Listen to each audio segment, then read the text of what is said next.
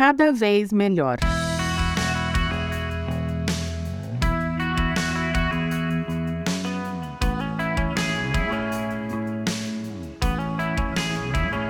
Recentemente, eu assisti o trecho de uma antiga entrevista no qual uma cantora brasileira falava sobre seu casamento.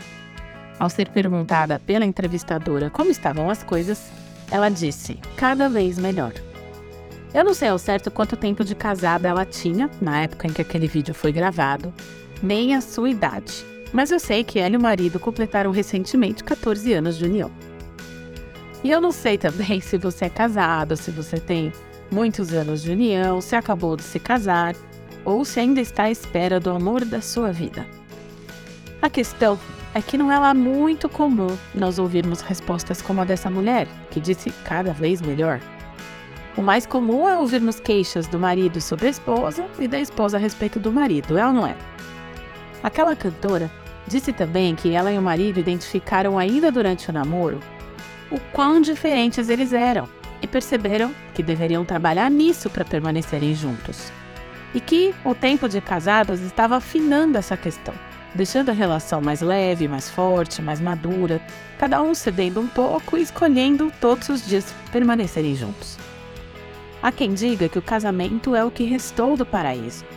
Mas, infelizmente, não vemos casamentos felizes e bem-sucedidos a todo momento.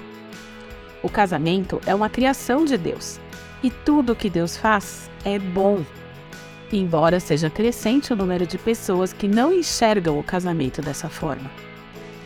Tem até uma historinha que circula na internet, na qual um casal foi perguntado como eles conseguiam manter o casamento tanto tempo, porque já durava 65 anos.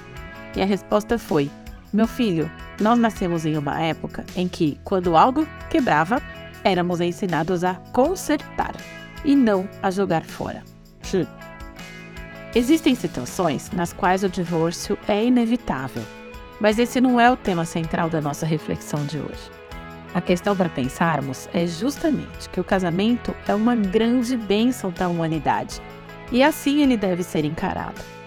A Bíblia contém uma infinidade de ensinamentos a esse respeito e é nela que devemos buscar sabedoria para encarar os desafios da relação conjugal. Sim, eles existem. Tanto o homem como a mulher receberam de Deus atribuições para uma vida familiar. Por exemplo, a esposa foi criada para ser ajudadora do seu marido. Está lá em Gênesis 2,18. E o homem é o cabeça do lar. A responsabilidade do marido é amar a sua esposa e ela deve respeitar o seu marido.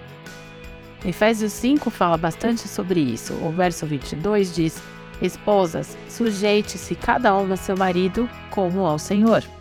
E o verso 25 diz: Maridos, Ame cada um a sua esposa, como Cristo amou a igreja. Ele entregou a vida por ela. Ou seja, cabe a nós lutar para fazer o nosso relacionamento ser cada vez melhor, debaixo da graça e da vontade de Deus. Você ouviu o podcast da Igreja Evangélica Livre em Valinhos. Todos os dias, uma mensagem para abençoar a sua vida acesse www.ielve.org.br ou procure por IEL Valinhos nas redes sociais.